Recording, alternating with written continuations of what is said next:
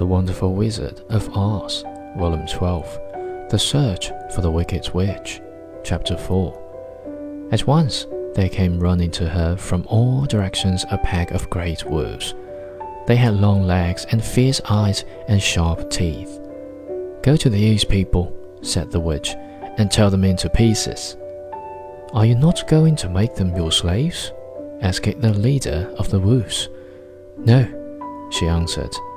One is of tin and one is of straw. One is a girl and another a lion. None of them is fit to work, so you may tear them into small pieces. Very well, said the wolf, and he dashed away at full speed, followed by the others.